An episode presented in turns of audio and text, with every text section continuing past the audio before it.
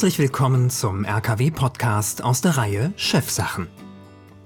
Unser Ziel ist die Aufbereitung von Wissen für Entscheiderinnen und Entscheider im Mittelstand, sowohl zu Basics der Unternehmensentwicklung als auch zu spannenden Themen, für die im Alltag oft nur wenig Raum ist.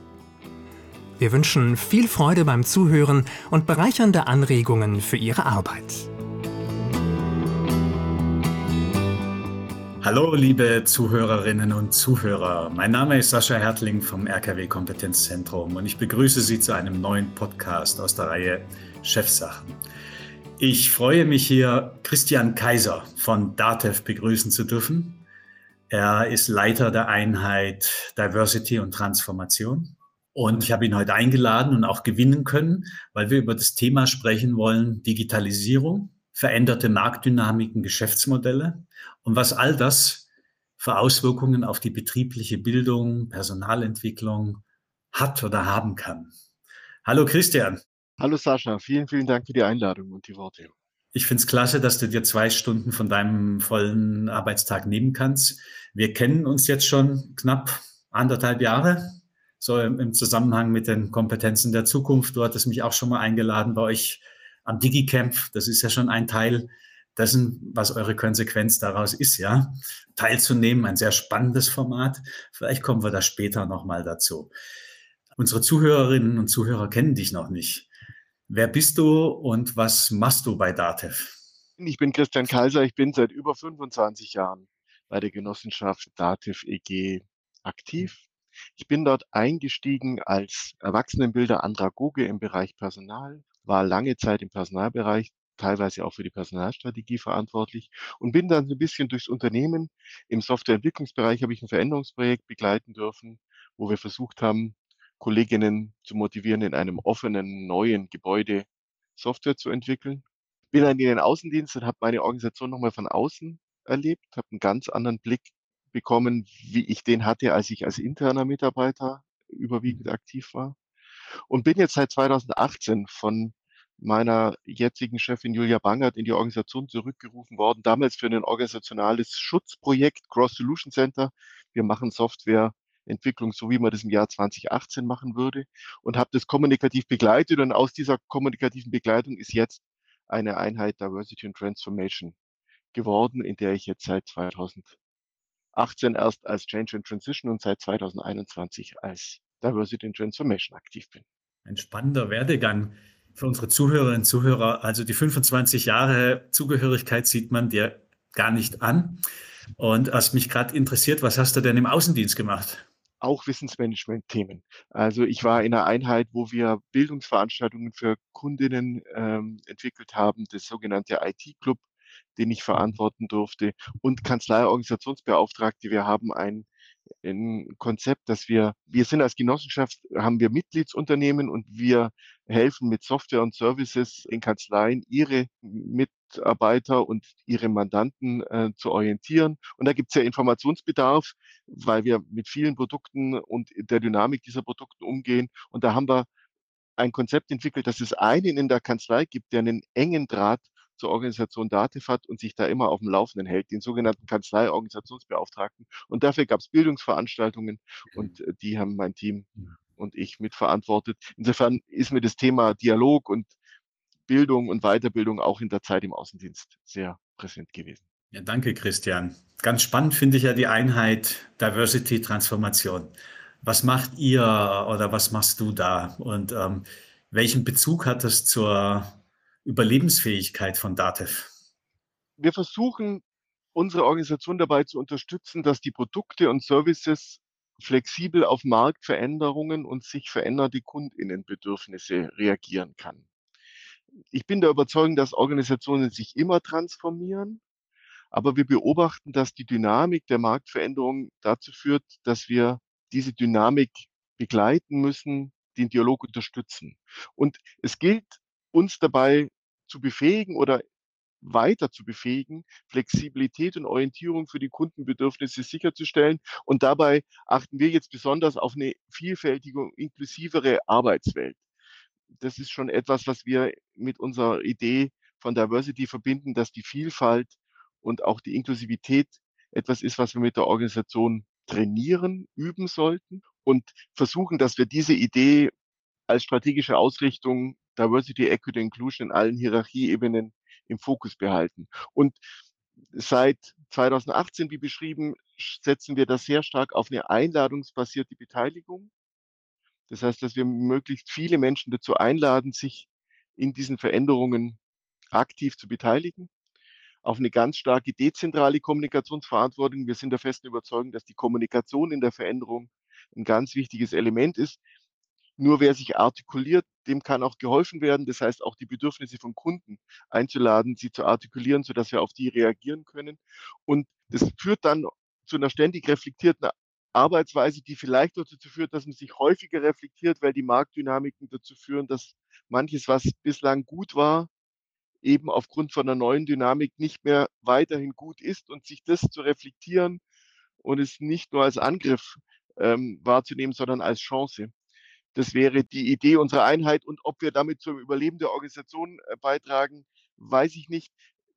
Ich will es auch nicht überbewerten. Wir sind eine Stabstelle und wir arbeiten mit Interventionen, vielleicht mit Irritationen, die der Organisation als lernenden Organisation, aber letztlich damit jedem einzelnen Mitarbeitenden in der Organisation die Einladung gibt, sich zu reflektieren und sein Tun zu überdenken. Und tun es in der Vorstands Bereich des Chief Operating Office, einer Einheit, die es nicht seit 25 Jahren gibt. Unsere Organisation hat sich eine neue Aufbau- und Ablauforganisation in einem großen organisationalen Projekt Fit für die Zukunft nannte sich das gegeben, wo auch dieser Forschungsbereich neu entstand.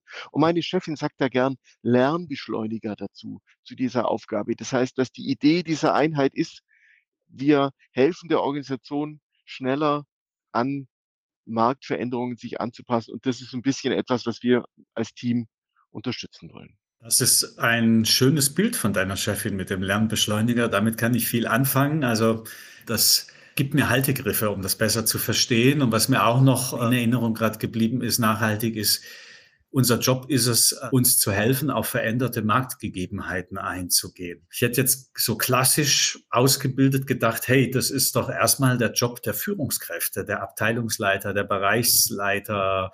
So, ähm, die müssen zwangsläufig auf den Markt gucken. Wie arbeitet ihr da zusammen, wenn ihr, wenn du das vielleicht noch mal kurz ähm, äh, sagen könntest?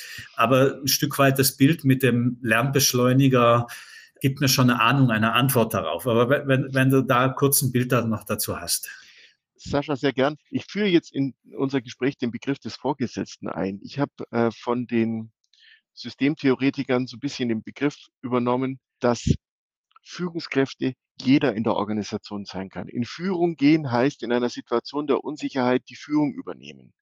Und das ist eigentlich unabhängig davon, in welcher Rolle und welcher organisationalen Form ich aktiv bin. Insofern spreche ich gern davon, dass wir alle Führungskräfte sind. Mindestens führen wir uns selber. Und im Sinne der Selbstreflexion und Veränderungsfähigkeit beginnt es eigentlich damit, dass ich mich jeden Tag in meiner Führung als Individuum erlebe, aber eben auch im Team aktiv bin. Und davon unterscheiden würde ich die Vorgesetzten, die funktionale Rollen in der Hierarchie haben. Und da gebe ich dir natürlich recht, für die Marktanpassungsfähigkeit sind gerade auch die machtvollen Menschen, die in vorgesetzten Strukturen Verantwortung haben, besonders relevant. Und wir arbeiten natürlich intensiv mit denen zusammen, auch im Sinne eines gemeinsamen Agierens. Und es ist natürlich nicht irrelevant, wer auf unseren Dialogveranstaltungen in welcher Form aktiv wird. Und es hilft sicher auch allen Führungskräften, wenn sie wahrnehmen, dass machtvolle Menschen in der Organisation Themen unterstützen, dass sie auch die Orientierung geben, Insofern ist das ein wichtiges Element. Und wir sind, glaube ich, fünf oder sechs Menschen in, in meiner Einheit, wie du sie genannt hast. Das heißt, die Wirksamkeit geht nur über eine Stellvertreterwirksamkeit und nicht über, dass wir es selber alleine tun, sondern wir tun es zusammen mit anderen ähm, in deren organisationalen Rollenverständnis. Wichtig ist mir nur eben, dass ich alle Menschen in ihrer Führungsfähigkeit ansprechen will. Und das ist gerade in dynamischen Situationen so, dass es der in Führung gehen sollte, der bei einem fachlichen Thema auch die Kompetenz hat. Und das muss nicht immer korrelieren mit der historischen und hierarchischen Funktion in der Organisation. Ach, Christian, Ich kam mir gerade so alt vor, wo du angefangen hast, oder, oder so ähm, ein Stück weit in der Vergangenheit lebend, wo du erzählt hast, ähm, euer Bild ist, dass jeder in Führung geht, ein Stück weit Verantwortung hat, was einbringen kann. Ist ein, ein schönes Bild und eine schöne Haltung. Wie läuft denn die Zusammenarbeit da mit euch? als Partner, als Lernbeschleuniger und den Führungskräften, also den Verantwortlichen, ähm, Ergebnisverantwortlichen, die dann Rede und Antwort stehen müssen mit dem Thema draußen verändert sich was. Helft ihr denen über coole Methoden und Designs an das vorhandene Wissen der Leute bei DATEV ranzukommen, weil ähm, die Führungskraft ähm, hat ja nur ein Gehirn und es gibt ganz viele Gehirne mit viel Wissen und viel Erfahrung. Also helft ihr denen methodisch, das anzuzapfen, miteinander in Dialog zu kommen? Seid ihr da so eine Art Partner dafür? Wie können sich das unsere Zuhörerinnen und Zuhörer vorstellen, wenn du auch noch mal kurz was dazu sagen kannst? Sascha, das ist auch ganz wichtig. Du sprichst jetzt mit einem Christian, der aus einer Einheit Diversity and Transformation kommt. Die Organisation DATIV mit 8.500 Mitarbeitenden ist natürlich deutlich umfangreicher. Und wenn wir über Lernen in der Organisation sprechen und über Kommunikation, gibt es natürlich ganz, ganz viele äh, organisationale Aktive. Da sind wir nur eine Einheit. Und ich mache das Bild, das, wie wir das tun, gern so, dass wir das auch versuchen, in der Organisation vernetzt tun. Seit 2018 gibt es eine Change Adaptive Community, wo sich unterschiedliche Organisationseinheiten regelmäßig austauschen. Es gibt eine Organisation, die heißt Organisation, Prozesse und Standards. Die haben den zentralen Auftrag, auch diese Organisationsentwicklung zu gestalten. Da sind wir eng in der Partnerschaft. Es gibt eine Unternehmenskommunikation, die natürlich bei kommunikativen Themen sehr relevant ist. Der Human Relations Bereich mit HR Learning als ein wichtiger Partner, die Strategieabteilung als ein wichtiger Partner. Und in dem Dialog mit denen zusammen, das Koordinieren zu tun, ist der Versuch, auch diese Wirksamkeit zu bekommen. Und ich sage es ganz vorsichtig, das ist natürlich auch etwas, wir waren durchaus oder sind es ein hierarchisch, auch arbeitsteilig aufgestellte Organisation und das Zusammenspiel im vernetzten Miteinander ist etwas, was wir stärker üben, trainieren seit einigen Jahren und ganz stark, du hast es am Einstieg schon erwähnt, spielen da Dialogplattformen eine Rolle? Ihr seid 8.500 Mitarbeiter. Und du hast jetzt diese ganzen Einheiten, die da alle an Vernetzung, an Veränderungen, an, an Impulse von außen einbringen, be beteiligt sind, Impulse der Mitarbeiter mit aufnehmen, um euch weiterzuentwickeln. Wie würdest du das denn jetzt sehen? Weil unsere Zuhörer sind ja Mittelständler. Ja, das heißt, das kann vom, vom Solo-Selbstständigen bis zum 1500 Mitarbeiter großen familiengeführten Unternehmen sein. Und jetzt haben die nicht die Manpower und auch nicht die Ressourcen, so viele Abteilungen und Kompetenzzentren, wie, wie du beschrieben hast, zu machen. Gäbe es da schon irgendwie eine Quintessenz, was du jetzt so einem 100-Mann-Betrieb quasi in, in einer kleinen Form von dem, was ihr macht. Wie, wie würdest du es jetzt, wenn du morgen anfängst bei einem Mittelständler und da soll es auch helfen, Lernbeschleuniger zu sein und äh, Marktimpulse reinzubringen, wie würdest du es da machen? Wenn man sich an den Eigner eines Unternehmens zurückdenkt, vereint er in seiner Intelligenz in der Regel diese vielen Funktionen. Ein, ein Unternehmer, der in seiner gesamtheitlichen Verantwortung die Wohlfahrt und die Entwicklung seines Unternehmens im Blick hat, der schafft es in einer Person. Und wenn er das in einer überzeugenden Art und Weise tut, wir kennen alle solche Persönlichkeiten, dann ist es eine wunderbare Form, die das Gleiche tut. Da wir das arbeitsteilig mit vielen, vielen tausend Menschen anders organisieren müssen, ist das, was in dem Kopf eines Unternehmers passiert, eben auf vielen Köpfen. Und was ich als Blaupause erzählen will, dass es Formen gibt, wo diese vielen oder auch weniger Menschen kontinuierlich in Dialog miteinander sind. Und da hilft uns die moderne Form der Kommunikationsformen, dass das technisch besser möglich ist, dass wir von synchronen und asynchronen Formen der Kommunikation gehen, weil je arbeitsteiliger, es gibt einen guten Sinn für Arbeitsteilung. Das hat sich eingefügt, dass es eben getrennt voneinander besser zu organisieren ist und dafür zahle ich einen Preis von Informationsdefizit und das miteinander zu korrelieren, wäre die Blaupause. Das heißt, ich lade jede Organisation ein, maximal eine vielfältige, diverse Kommunikation zu suchen, sodass der Unternehmer, der das für sich hat, eben auf maximal viel Impulsen agieren kann, auch streiten kann übrigens. Also auch die Frage von in Phasen von Unsicherheit glaube ich eben niemand an den einen Weg, sondern ich glaube, dass der richtige Weg, um sich den, um, dass um den gerungen werden muss.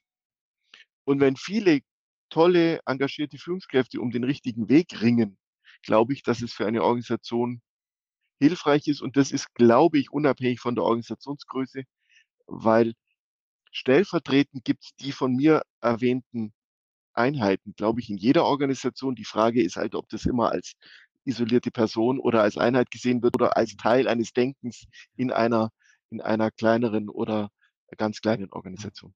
Das heißt, wenn du da morgen anfangen würdest, würdest du schauen, dass du die Menschen aus dem Vertrieb, aus der Entwicklung, aus der Instandhaltung, wenn das jetzt ein produzierendes Unternehmen wäre, aus der Konstruktion zusammenbringst zu Fragen von dem, was draußen beobachtet wird. Und, und um daraus, sagen wir mal, Diskussionen und ähm, am Ende auch möglicherweise Ableitungen, Konsequenzen daraus für den Betrieb zu treffen. Genau, wir haben das vereinfacht 2019 so als drei Prämissen unserer Arbeit. Das eine ist, ich möchte einladungsbasiert arbeiten, nicht mitnehmen, weil wer mitgenommen wird, sieht auch gern mitgenommen aus, sondern ich möchte jemand einladen, sodass er eine individuelle Einladung ja. annehmen kann. Mhm. Ich möchte ganz viel Kommunikation. Wir sagen sogar die konstante Überkommunikation dazu, wohl wissend, dass manche Menschen jetzt schon überfordert sind von den vielen Kommunikationen. Hm, Aber ja. weil wir wissen, dass die Aufmerksamkeitsökonomie dazu führt, dass Menschen eben auf das reagieren, was sie wahrnehmen, dann möchte ich, dass das, was ich in den Dialog bringen will, auch wahrgenommen wird. Das heißt, ich variiere meine Informationen, ich versuche in möglichst vielen Kanälen, nicht nur einem, in vielfältiger Weise zu kommunizieren. Und das Dritte, ich organisiere Dialog, dass es einen Streit darüber geben kann, was ist der richtige Weg. Ich kommuniziere nicht, weil ich glaube, ich habe recht, sondern ich kommuniziere, damit mir jemand sagen kann, nein, Christian, ich bin Sascha und sehe das mit den Kompetenzen der Zukunft anders wie du. Ich möchte mit dir darüber diskutieren. Dafür brauchst du aber eine Meinungsäußerung von mir, auf die du reagierst. Wenn es die nicht gibt, ist die Chance kleiner. Und der Dreiklang, den findest du bei uns in verschiedensten Dialogformaten. Ich habe vorher angefangen, über eins zu erzählen, wo wir mit dem Top-Management in Dialog gehen. Das war deine Frage ja, wie kriegt ihr, wie kommt ihr in Dialog mit den Menschen, die vorgesetzt in der Hierarchie auch Verantwortung haben? Ich habe mit meiner Chefin Julia Bangert im dem Projekt Cross Solution Center, von dem ich vorher sprach, angefangen haben, einmal im Monat in ein Forum Cross Solution Center zu laden. Und das Forum ist immer so aufgebaut, du, du liest es, wenn du, wenn du googelst, Lean Coffee ist ein Format, äh, das sehr ähnlich ist. Es gibt einen kurzen Impuls vom Management, drei Minuten. Und dann werden alle, die kommen, eingeladen, Fragen und Anliegen zu stellen. Und dann werden diese Anliegen gewichtet und miteinander diskutiert. Und diese Form von monatlichen Dialog zwischen Top-Management und Mitarbeitenden, die einfach eingeladen waren und der Einladung folgten, aus unterschiedlichsten Interessen. Das mhm. führte zu einem kontinuierlichen Lernen einmal im Monat. Und das machen wir inzwischen an ganz verschiedenen Stellen mit unterschiedlichen Gelegenheiten. Und ich glaube, es ist für das Top-Management auch eine wunderbare Chance, aus der Organisation zu lernen. Und Sascha, das kann jede Organisation Größe. Und ich glaube, je kleiner die Organisation, um selbstverständlicher sind solche Dialoge, wo Unternehmer mit ihren Mitarbeitern direkt Dialog sind und diesen Rückkanal bekommen, den wir halt eher organisieren müssen, weil er bei 8.500 nicht mehr so selbstverständlich ist, wie er in einer kleineren Organisation wäre. Da habe ich gerade ganz große Zustimmung. Lean Coffee hieß das. Genau, Lean ja, Coffee ist die. Dass, dass man das in dieser Art und Weise bei den Betrieben, wo ich bin, sehr gut machen kann. Und du hast zwei Dinge vorhin schon gesagt, die ein bisschen meine Ohrenspitze haben werden lassen, da ich ja auch viel moderiere. Und ich frage mich gerade, welche Bedeutung die Moderationskompetenz hat, weil du ja auch eingeladen hast, für auf Konflikte und ähm, zu ringen und zu streiten. Und das kann manchmal für uns beide hört sich das jetzt ganz gut an und wir wissen über, über die Produktivität von guten Konflikten und dass dort sich Dinge zeigen, die für die Organisation wichtig sind. Aber da stecken ja immer Menschen drin mit ihren eigenen Gefühlen und die haben nicht alle vielleicht den Blick auf Konflikte wie wir. Also, du hast gesagt, da ist einerseits brauchst irgendwie einen Umgang mit möglichen Konflikten. Die müssen ja nicht geschürt werden, aber können kommen bei heißen Themen. Dann hast du vorhin, wenn ich mich recht erinnere, auch was über Unsicherheit gesagt. Das heißt, ähm, ich übersetze es mal in meine Sprache, eine Unsicherheitstoleranz. Etwas in einem, die Fähigkeit, ein paar Schritte in einem dunklen Korridor zu gehen, ohne Haltegriffe und ohne Lichtmarkierungen, die ich gewohnt bin, mal loszulassen von dem. Das sind wichtige Zukunftsfähigkeiten. Die Frage war auf der sozialen Ebene, ja, die Moderationskompetenz, Unsicherheit, Konflikte. Wie kriegst du das hin? Ich glaube, ganz wichtig und ich habe ja vorher erzählt, dass ich ähm, Erwachsenenbildung studiert habe und dabei auch die Moderationstechnik kennengelernt habe. Und es war Mitte der 90er, als ich die Organisation komme, war das eine relativ exotische Kompetenz. Da gab es ganz wenige Kollegen in der Regel aus der Weiterbildungsabteilung, die diese Kompetenz hatten und die wurden dann gerufen bei komplexen Fragestellungen, wo man einen neutralen Moderator braucht. Ich freue mich sehr, dass über die Entwicklung der agilen Softwareentwicklung plötzlich ganz, ganz viele KollegInnen mehr die Kompetenzen dieser Moderationsfähigkeit haben. Wenn ich die Rolle des Scrum Masters, Scrum ist mhm. eine der Formen ja. des agilen Arbeitens, ja, wenn ich die Rolle des Scrum Masters angucke, ist er eigentlich die, die Intronisierung eines Moderierenden, der in einer kommunikativen Situation eines Teams um Klarheit arbeitet. Und ganz wichtig, Sascha, ist da die Frage, welche Neutralität habe ich in so einem Kommunikationsprozess? Und wenn ich Vorgesetzter bin und ich lade meine Mitarbeitenden ein in den Dialog, ist es eben eine ganz andere Haltung, wenn ich ein neutralerer Moderator bin, der jetzt von diesem Konflikt nicht persönlich betroffen ist. Das heißt, ich würde allen Organisationen empfehlen, die solche Formen des Dialoges suchen, dass der oder diejenige, die den Kommunikationsraum gestaltet, moderiert, dass der nicht direkt in der Verantwortung ja. von diesem Thema steht. Äh, das wäre so eine kleine Blaupause, die ich allen empfehle. Da gibt, die kann man außerhalb der Organisation gewinnen. Man kann aber auch durch achtsames Rollenwechseln in der Organisation jemand finden, der Lust hat auf so eine moderierende Tätigkeit und der nicht direkt betroffen ist bei einem mhm. konkreten Thema oder Projekt. Und so würde ich sagen, ich bin ganz bei dir, dass es ein wichtiges Element ist, gerade in der wenn man sowas beginnt, also wenn, was wir damit machen, sind ja auch kulturelle Formen einführen. Und wenn man etwas so macht und das nicht unbedingt anschlussfähig ist zu dem, was man bislang gemacht hat, ist es besonders wichtig, Achtsamkeit auf die, wie hast du es genannt, äh, Haltegriffe in solchen Momenten zu suchen, weil so eine Dialogsituation, wo ein Mitarbeiter mit einer Vorständin in den direkten Dialog geht, hat eben Nebenwirkungen. Und die gilt es, die kann man nicht wegdiskutieren aber die kann man über Haltegriffe, Methodiken, Kommunikationsformen ein Stück weit Hilfskonstrukte bauen. Also das, was früher noch eine Exotenfähigkeit war, 90er, ist durch die veränderte Arbeitsart und Form viel verbreiteter. Also es ist gar nicht mehr ganz so voraus, es bleibt voraussetzungsvoll, aber es ist nicht mehr ganz so unerreichbar vielleicht, wie es noch vor 20, 30 Jahren war. Ich würde gerne einen kurzen Boxenstopp einlegen, um dann nochmal das Gespräch in eine andere Richtung zu bringen. Wir haben über veränderte Marktdynamiken, also nicht über die Inhalte, aber als Auslöser gesprochen, die Digitalisierung kurz am Rande erwähnt. Und dass es wichtig ist für euch bei DATEV, aber eben auch für andere Organisationen aus deiner Sicht, die ich auch teile, mal zu schauen, was das überhaupt für uns bedeutet. Müssen wir reagieren? Können wir es aussitzen? Müssen wir uns neu erfinden? Müssen wir nur kleine Optimierungen vornehmen? Und dafür braucht es eben diese Kommunikation. Und dein Job ist es, die mit anzustoßen, zu begleiten, neben anderen Einheiten bei euch. Ja, und das geht auch im kleinen Betrieb. Ja. Und eben über, mit diesen Kompetenzen und Moderationsfähigkeiten, die du gerade noch gesagt hast. Jetzt haben wir eben über diese, über die Digitalisierung und die veränderten Marktdynamiken gesprochen.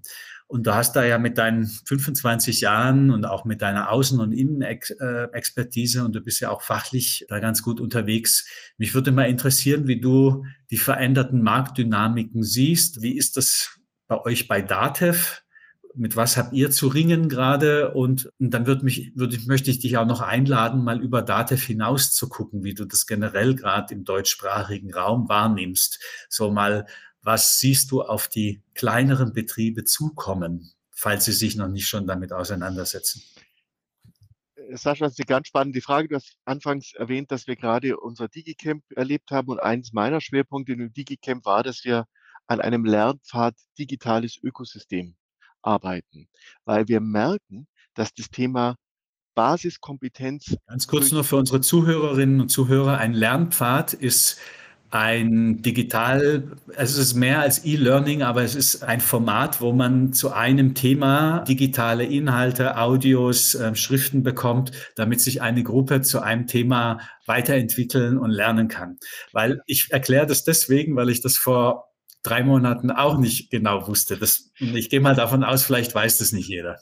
Äh, äh, vielen Dank für den Hinweis. Basis ist Peer Learning. Wir glauben, dass die Führungskräfte, von denen ich vorher sprach, miteinander in dieser Form des Kompetenzaufbaus sich gegenseitig helfen. Und ein Lernpfad ist praktisch ein Konstrukt, wie diese Gruppe von Lernern gemeinsam ein Thema sich erschließen kann. In dem Fall ging es um das Thema digitales Ökosystem. Und wir haben das als Organisation deswegen gemerkt, weil die Veränderung unserer Geschäftsbeziehungen grundlegend manches in Frage stellt, was ich jetzt seit 25 Jahren gut kenne. Wir sind ein IT-Dienstleister für einen ganz spezifischen Berufsstand, dem wir gehören, Steuerberater, Rechtsanwälte, Wirtschaftsprüfer. Und wir haben in unserer Gründung 1966 begonnen, mit Informationstechnologie, mit Software die Produktivität von diesen Mitgliedsunternehmen zu unterstützen. Da gab es immer schon technologischen Wandel. Wir haben das als Großrechenzentrum begonnen mit Verarbeitung zentral und dezentraler Dateneingabe. Dann haben sich in den 90ern die Personal Computers durchgesetzt und wir haben Software geschrieben, die auf den jeweiligen Personal Computers äh, laufen, in den Kanzleien, hoch dezentral. Und da haben wir jetzt 240 Produkte, Sascha. Und jetzt ist die technologische Entwicklung so, dass wir in der Cloud wieder eher zurück zu einem zentralen Angebot machen und faktisch jetzt herausgefordert sind, unser komplettes Portfolio auf diese neue Technologie zu bringen. Das heißt, wir haben ein Produktportfolio, das jeden Tag funktionieren muss. Und gleichzeitig wissen wir, dass das perspektivisch aber in eine neue technologische Plattform kommt. Und neu ist jetzt in Anführungszeichen, ist jetzt nicht seit gestern, sondern wir arbeiten seit Jahren dran. Und wir arbeiten nicht mehr alleine dran. Wir haben fast 250 Partner auf einem Marktplatz, die Softwarelösungen mit uns zusammen anbieten. Während wir das früher eher als Monolith getan haben, auch schon mit Partnern. Das heißt, wir haben an Finanzbehörden Daten überwiesen, wir haben mit Banken zusammengearbeitet, aber wir mit Banken. Jetzt haben wir 250 Partner. Und du als Mitgliedsunternehmen musst dich entscheiden, habe ich diese Lösung von diesem Partner, nehme ich sie von diesem Partner, wie laufen die Datenflüsse und das sind ganz andere Mechanismen, die in dem digitalen Ökosystem greifen. Und deine Frage war, wie jeder Unternehmer damit umgehen muss. Auch er muss mit der Vielfalt umgehen. Er muss damit umgehen, dass es plötzlich für Finanzbuchführungsfragen, für Fragen des Bankenwesens viel, viel mehr Alternativen gibt, wie vielleicht vor 20 Jahren. Man kann eigentlich den äh, Entscheidungen kaum noch abnehmen im Sinne von das und das ist das Richtige, weil das sehr individuelle Entscheidungen sind. Das heißt, die Kompetenz zur Entscheidungsfähigkeit muss bei den handelnden Akteuren sich verändern, bei unseren Mitgliedern, bei unseren Mitarbeitenden, die die Mitglieder beraten, weil es ist eben ein Unterschied, ob ich ein Portfolio von 240 Produkten berate oder ein Kombinationsportfolio von 240 Produkten mit 240 Partnern, die zum Teil mehrere Produktvarianten haben. Und dann merkst du schon, dass die Frage von Beratungsfähigkeit wer kann da wie wem Orientierung geben, sich ändert. Und da glauben wir eben, dass die Dynamik für uns jetzt zum Beispiel die Technologie Cloud eine große Herausforderung für die Kompetenzentwicklung steht, aber ganz viele andere Formen der veränderten Geschäftsformen rund um diese Digitalisierung entstehen. Mhm. Und wie sagt unser Chief Technology Officer, Sascha, es wird nie mehr so ruhig wie heute. Auch für die Menschen, die heute schon das Gefühl haben, ich mir, ich bin ich bisschen überfordert, es ist zu viel, den kann und dürfen wir sagen, es wird aber nicht mehr weniger werden, sondern eine Haltung des ich stelle mich auf noch mehr Wandel ein, ist vermutlich die zukunftsfähigere, wie die zu sagen, mir reicht es jetzt schon. Dass wir eine Organisation sind, die im Durchschnitt vom Lebensalter 44, 45. Wir sind ein bisschen jünger geworden, weil wir einige neue junge Kollegen eingeladen haben. Aber im Durchschnitt gibt es doch einige so wie mich, die diese Organisation schon seit ein paar Jahren, vielleicht sogar seit Jahrzehnten kennen. Das heißt, es ist nicht so, dass wir Menschen verschonen können mit so einer Dynamik, sondern wir müssen sie äh, motivieren, die nächsten zehn Jahre, die nächsten 15 Jahre mit diesen Formen von Dynamiken umzugehen. Ich muss meinen Pulsschlag wieder beruhigen, Christian. Dieser Dynamik und auch äh, das Zitat von eurem Chief Technology Officer ähm, hat einen gewissen Wumms. Und Sascha, rat mal, woher ich das Zitat kenne. Ich bin ja häufig in der Moderation in diesen Dialogformaten und da sagt er genau solches. Ein ähnlicher Spruch, der mich Kürzel Organisationseinheit verbinde ich mit meiner Organisation, seitdem ich kennen kann. Das ist die sogenannte KOE. Ich bin irgendwo in einer Einheit und die hat ein Kürzel. Und er sagt, die Kürzel Organisationseinheit sind Schall und Rauch, weil im vernetzten Miteinander ist die Frage, wo ich bin in einer Identität eines Bereichs, lang nicht mehr so wichtig, wie sie vielleicht vor 20 Jahren, als wir Arbeitsteiliger unterwegs waren, waren. Und das sind so Identitätsstrukturorganisation hilft ja bei Identität bilden. Aber genauso wie wir nicht mehr ruhig arbeiten werden, auch diese Strukturen nicht mehr die Sicherheit bieten, die sie in der Vergangenheit geboten haben. Und darauf emotional einzustellen, wie war deine Frage von 20 Minuten, was macht deine Einheit? In dieser Form damit umzugehen, das in Vielfalt zu tun, die Vielfalt wertzuschätzen, anstatt sie nur als Bedrohung wahrzunehmen, ist etwas, was wir, wozu wir einladen. Ja, ich glaube, das, was du gerade gesagt hast, das muss man ja auch emotional verarbeiten, beziehungsweise emotional darauf eingehen. Das vergessen wir, weil wir alle am Rennen sind. Und das passt gerade zu so vielen Betrieben, wo ich auch bin, ein Betrieb stellt von Kleinserie auf Großserie um. Auf dem Dashboard und in der Kommandozentrale ist es nicht der größte Akt. Wenn man aber jetzt mit der Kamera reinzoomt auf den Shopfloor, wo die Menschen arbeiten, verändert sich eine berufliche Identität.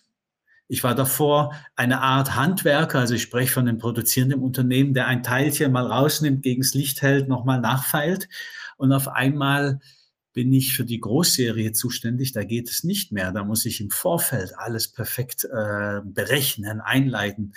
Und ich glaube, dass dieser Wandel, den du beschreibst und auch in dieser Geschwindigkeit, dass wir da auf dieser emotionalen Ebene gut daran tun, um es zu verarbeiten, kleine Räume zu schaffen, wo man genau das adressieren und besprechen kann, weil ich glaube, ihr steht damit nicht alleine.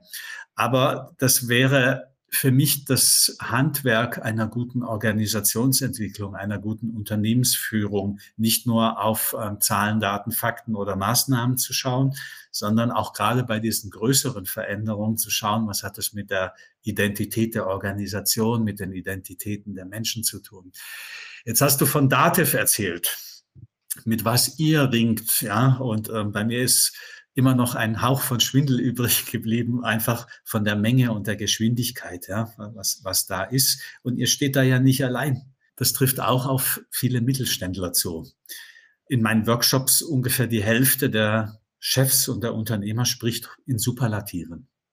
So schnell wie noch nicht alle, so schnell wie noch nie, so komplex wie noch nie. Die Planbarkeit ist so gering wie noch nie. Ich möchte noch mal kurz zu den Märkten der Digitalisierung, der Dynamik kommen.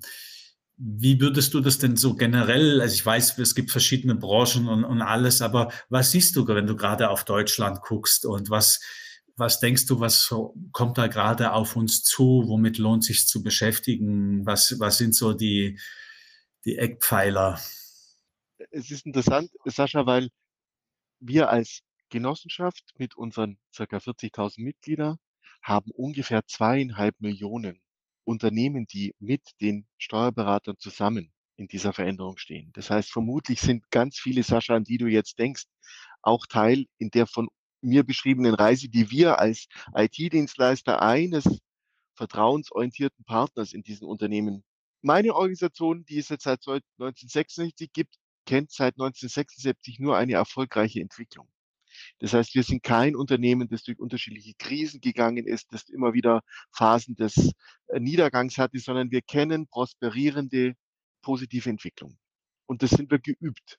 Und ich glaube, dass wenn man die wirtschaftliche Entwicklung unseres Landes anguckt, haben viele Organisationen positive Entwicklungen, sind gestärkt über das, was sie konnten. Und ich glaube schon, dass die, unsere ehemalige Bundeskanzlerin sprach von Neuland. Da war das mit dem Internet schon eine Weile auf der Welt und man hätte sich damit auseinandersetzen können müssen.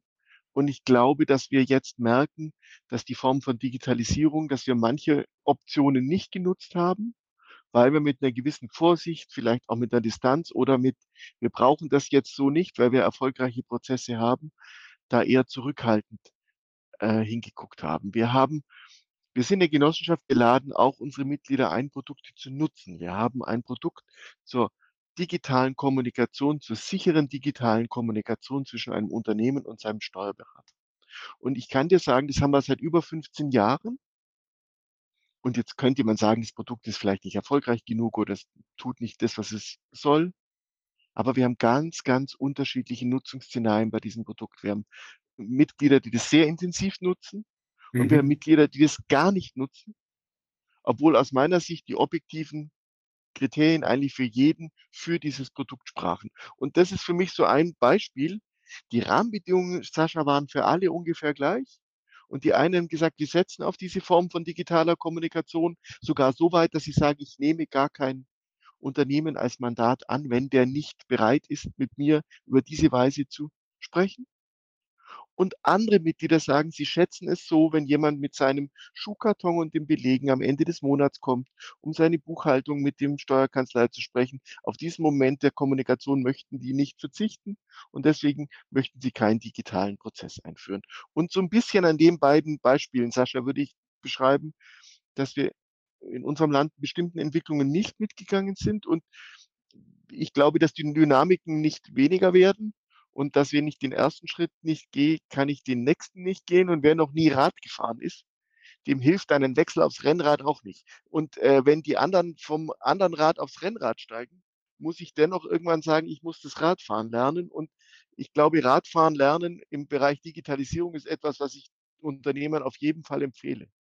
Welche Entwicklungen haben wir denn verpasst?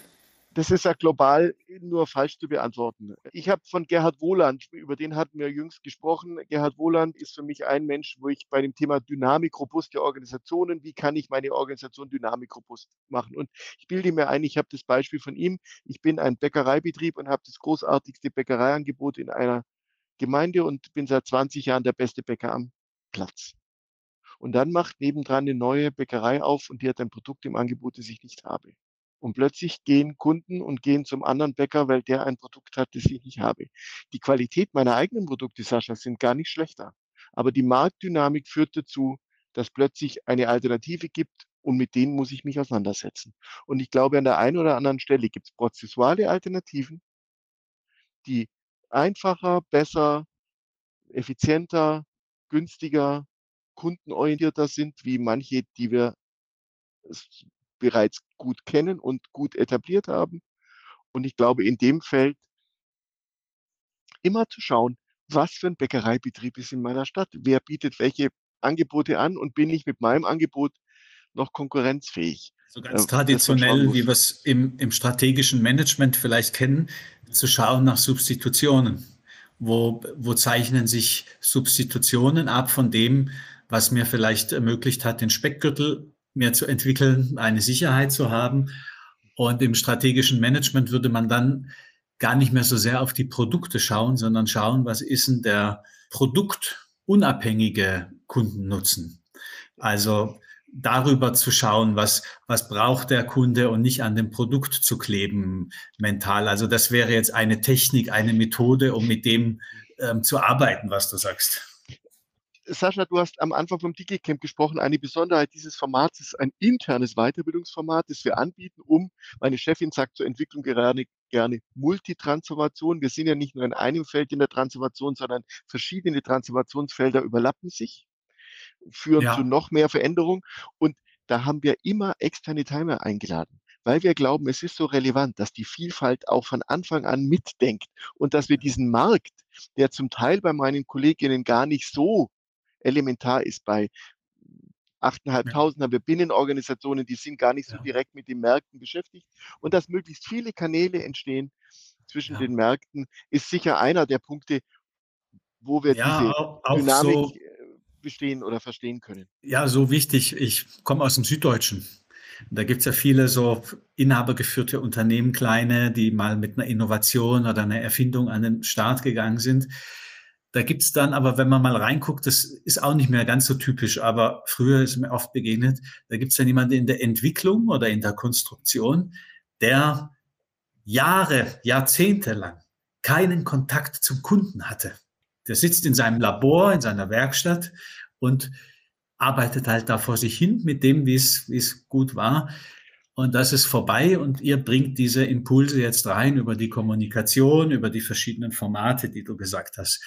Und falls einem der Zuhörer und Zuhörerinnen noch nicht schwindelig ist, würde ich gern jetzt auch mal die Dynamik des Gesprächs äh, steigern und nochmal, also wir haben gesehen, dass sich da ziemlich viel umwälzt, ähm, am Beispiel des Bäckers, am Beispiel von euch, ähm, Christian, bei DATEV. Jetzt haben wir die KI und du hattest im Vorgespräch auch nochmal gesagt, dass du beobachtet hast, in den letzten sechs Monaten gab es nochmal einen wahnsinnigen Schub. Ja? Was hast du da beobachtet oder wie schätzt du das ein? Machine Learning ist jetzt für uns als Organisation wirklich nichts Neues. Wir haben schon immer versucht, äh, Automatismen in unseren Produkten zu nutzen. Und wir sind auch seit einigen Jahren an Automaten, die bei Buchhaltungsfragen schon vordefinieren, wo kann welcher Buchungssatz hinkommen. Das heißt, es ist nicht neu. Wir haben auch Kollegen, die an dem Thema arbeiten. Aber ich gebe zu, durch die Büchse der Pandora, die äh, die Kollegen von OpenAI mit dem ChatGPT-Modell Ende des Jahres offengelegt haben, indem sie einen Zugang von vielen ermöglicht haben zu etwas, woran sie jetzt gerade an Leistungsfähigkeit sind. Sascha, ist mein Eindruck, hat diese Veränderung sich wirklich nochmal stark, also dynamisiert im wahrsten Sinne des Wortes. Bei unseren Digicamps im November und jetzt im März und im Juli waren die Sessions, die zum Thema KI angeboten werden, die höchst nachgefragten. Das heißt, Kollegen, die schon seit zehn Jahren an Machine Learning Fragen sich interessieren, hätten können, waren jetzt neugierig. Du wirst sicher auch deine ChatGPT-Erfahrungen gemacht haben, mit der Maschine angefangen zu reden. Und ich war zumindest extrem entstaunt. Im Bereich Lernen der Organisation hat es wunderbare Ergebnisse gegeben. Und jetzt halte ich mich bei dem Thema durchaus für erfahren, aber in der Geschwindigkeit hätte ich diese Antworten nicht produzieren können. Und jetzt habe ich es auch eloquent plappern erlebt und ich habe auch Ergebnisse erlebt, die nicht fachlich korrekt waren. Aber in vielfältiger Art und Weise war ich doch überrascht, wie Wahrscheinlichkeitsrechnung mit hoher Rechnungsleistung und viel Informationen zu einer Dynamik geführt haben. Und ich glaube, dass die von mir vorher beschriebenen Veränderungsprozesse durch dieses Machine Learning sich nochmal verändern werden.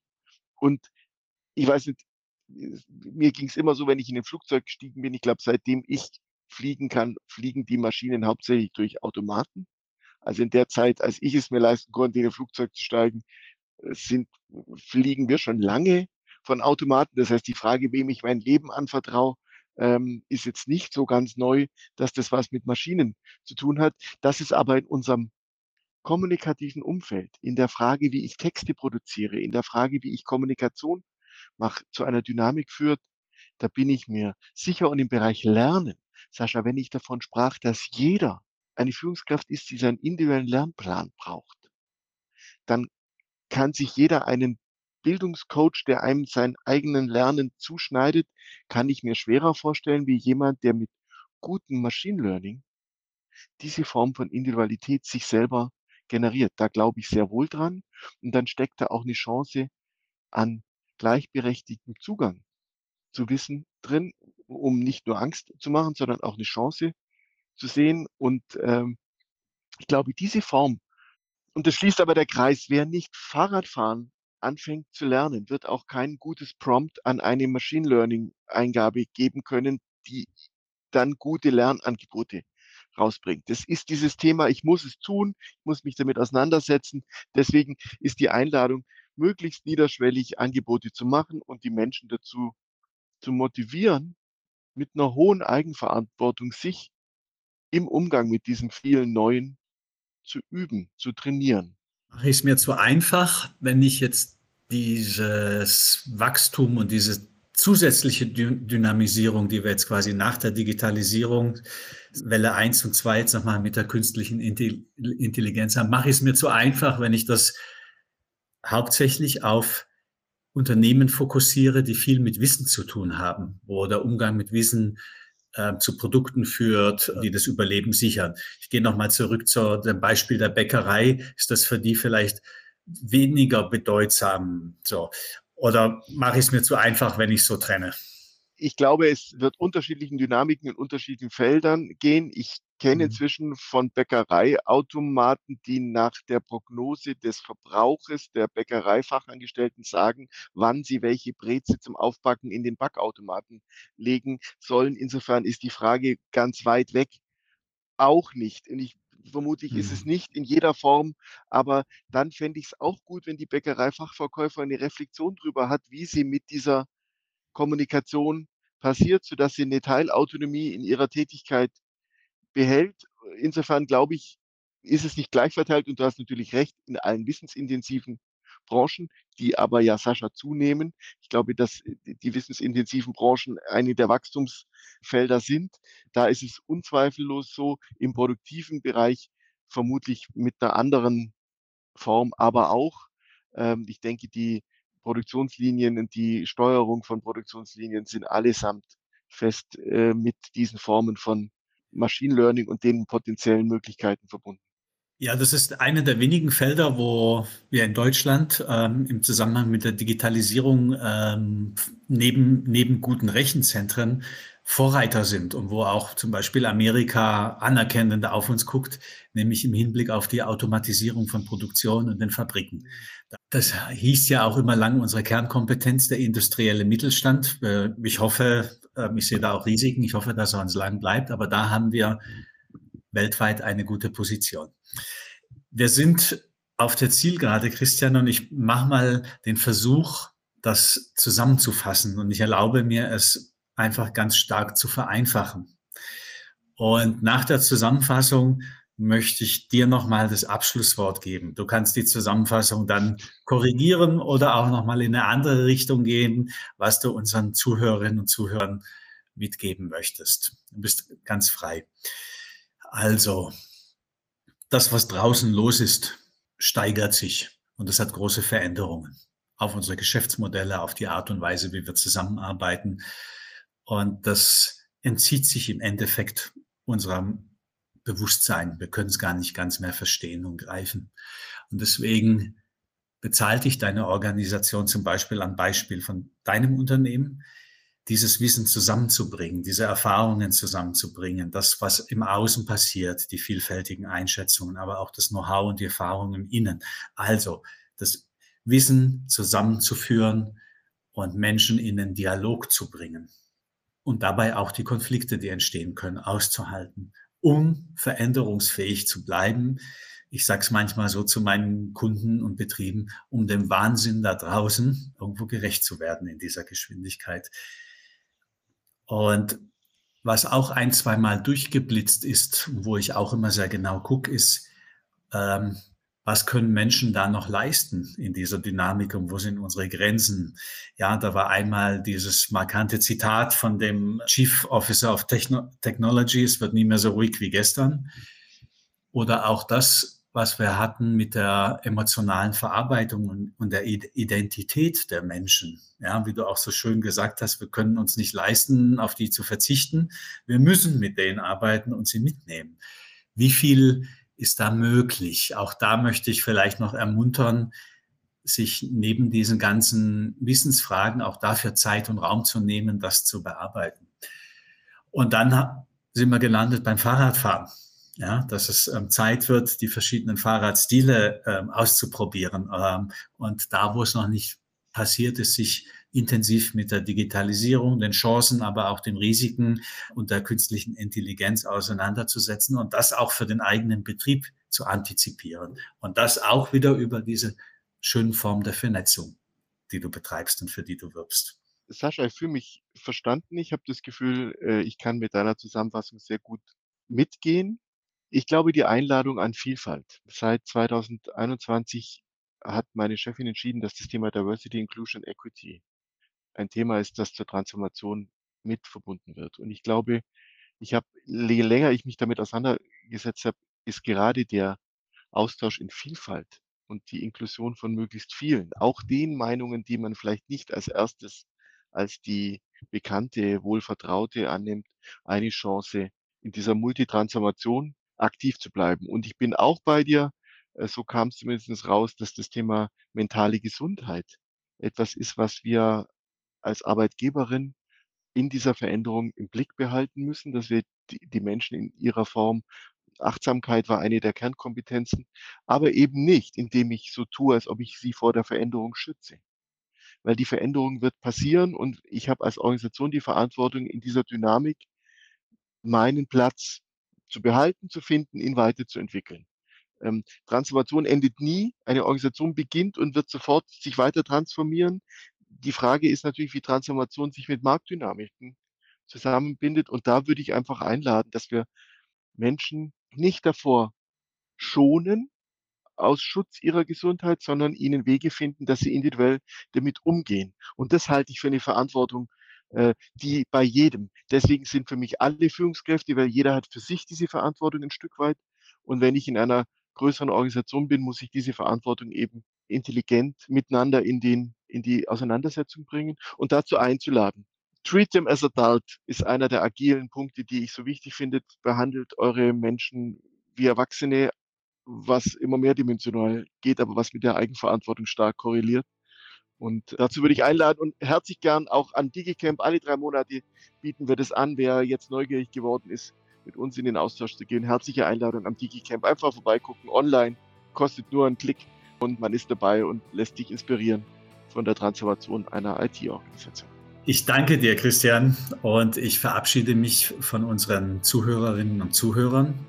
Es gibt weitere Podcasts in unserer Audiothek und bis zum nächsten Mal. Dankeschön.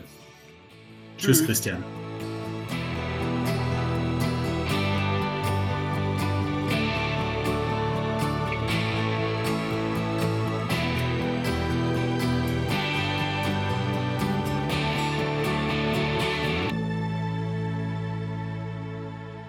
Haben Fragen, Anregungen oder Kritik? Dann schreiben Sie uns an podcast.rkw.de. Mehr von uns finden Sie auch auf unserer Website rkw-kompetenzzentrum.de und natürlich auf der Podcast-Plattform Ihres Vertrauens.